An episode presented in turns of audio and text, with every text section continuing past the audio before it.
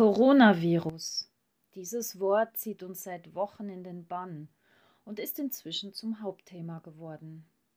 Spätestens jetzt, nach dem Erklären des Notstandes durch den Bundesrat, ist klar, dass wir uns in einer außerordentlichen Lage befinden. Wir alle reagieren ganz unterschiedlich darauf, von Ignorieren und Verdrängen bis hin zu Verunsicherung und Angst oder gar Verschwörungstheorien und Horrorszenarien. Uns gehen verschiedene Gedanken und Gefühle durch Kopf und Herz. Was sollen wir tun? Wohin sollen wir gehen mit unseren Sorgen und Fragen? Was machen wir mit unserer Unsicherheit? Welchen Nachrichten und Informationen sollen wir Glauben schenken? Was geschieht da eigentlich mit uns? Alles ist so seltsam und schräg, fast surreal. Das kennen wir so gar nicht. Das hat es seit hundert Jahren nicht mehr gegeben. Zuletzt wohl während der spanischen Grippe 1918 bis 1920. Wir kommen uns vor wie im falschen Film. Ja, auch ich komme mir vor wie im falschen Film, Pfarrerin hin oder her und zugleich kommen mir uralte Worte in den Sinn, Worte, die ich schon als Kind bzw. Konfirmandin auswendig lernte und die mich nun ermutigen und stärken. Diese Worte möchte ich gerne weitergeben und für unsere aktuelle Situation formulieren. König David betet in Psalm 37, Vers 5 Befiehl dem Herrn deine Wege und hoffe auf ihn er wird's wohl machen. Ist das nicht eine billige Vertröstung?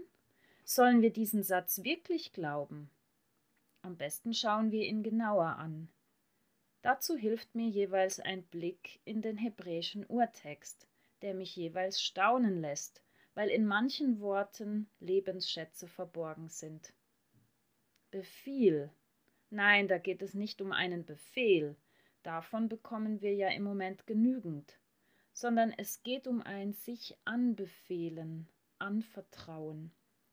Im Urtext ist von Wälzen, Wegwälzen, Rollen die Rede. Dies weist auf etwas Großes und Schweres hin. Herr, dieser Name ist für Gott, für manche ein Reizwort, aber es geht hier nicht um einen irdischen Herrn oder Herrscher.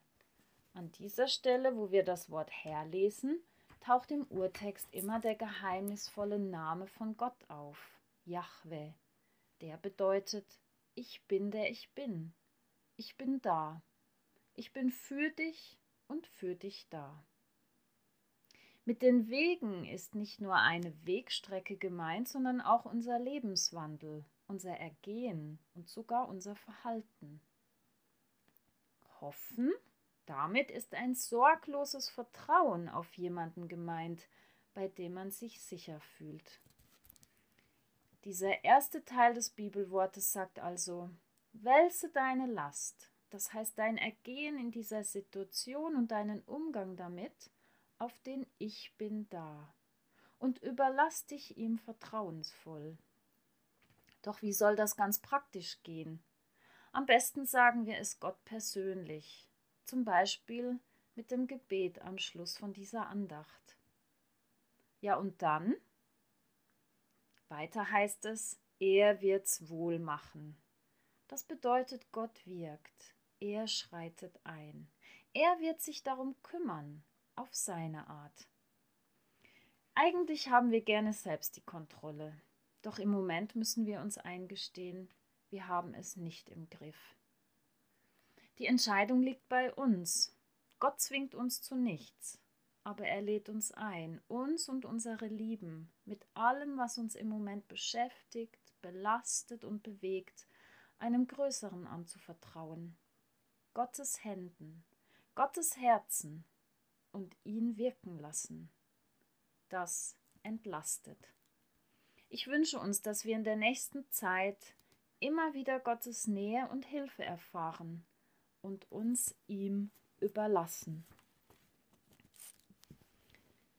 Gott, was sollen wir tun? Wir sind alle überfordert. Und was kann ich schon machen? Ich habe Angst. Mein Inneres ist aufgewühlt. Dennoch will ich mich nicht von Panik und Hysterie bestimmen lassen. Meine Seele sehnt sich nach innerer Ruhe, nach tiefem Frieden, der auch im Sturm bestehen bleibt. Gott, ich bitte dich, hilf mir, dir trotz allem und in allem zu vertrauen. Hilf mir, mich zuerst an dich zu wenden, anstatt alles andere zu probieren.